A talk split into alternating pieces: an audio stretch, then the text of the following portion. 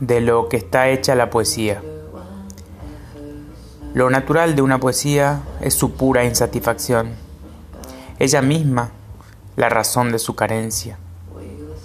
No se jacta de virtud, lo extraordinario le es ajeno. Cuando se acerca a lo glamoroso, el silencio la desliza nuevamente hacia la costa.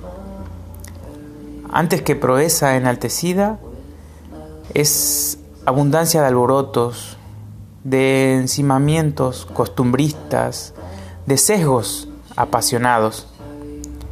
Su hazaña mayor radica en la obviedad de su existencia, predecible de su canto. Quien la lee también la adivina, como el tacto a la arena. Lo que la compone no se define, pero lo que la abunda son gestos mínimos contra toda idea de superioridad.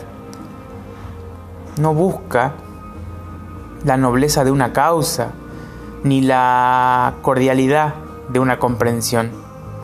Apenas es un grito callado, avisando que de lo posible por vivir muy poco hay para decir. La poesía, hachazo, abriendo rendijas a cualquiera de los muros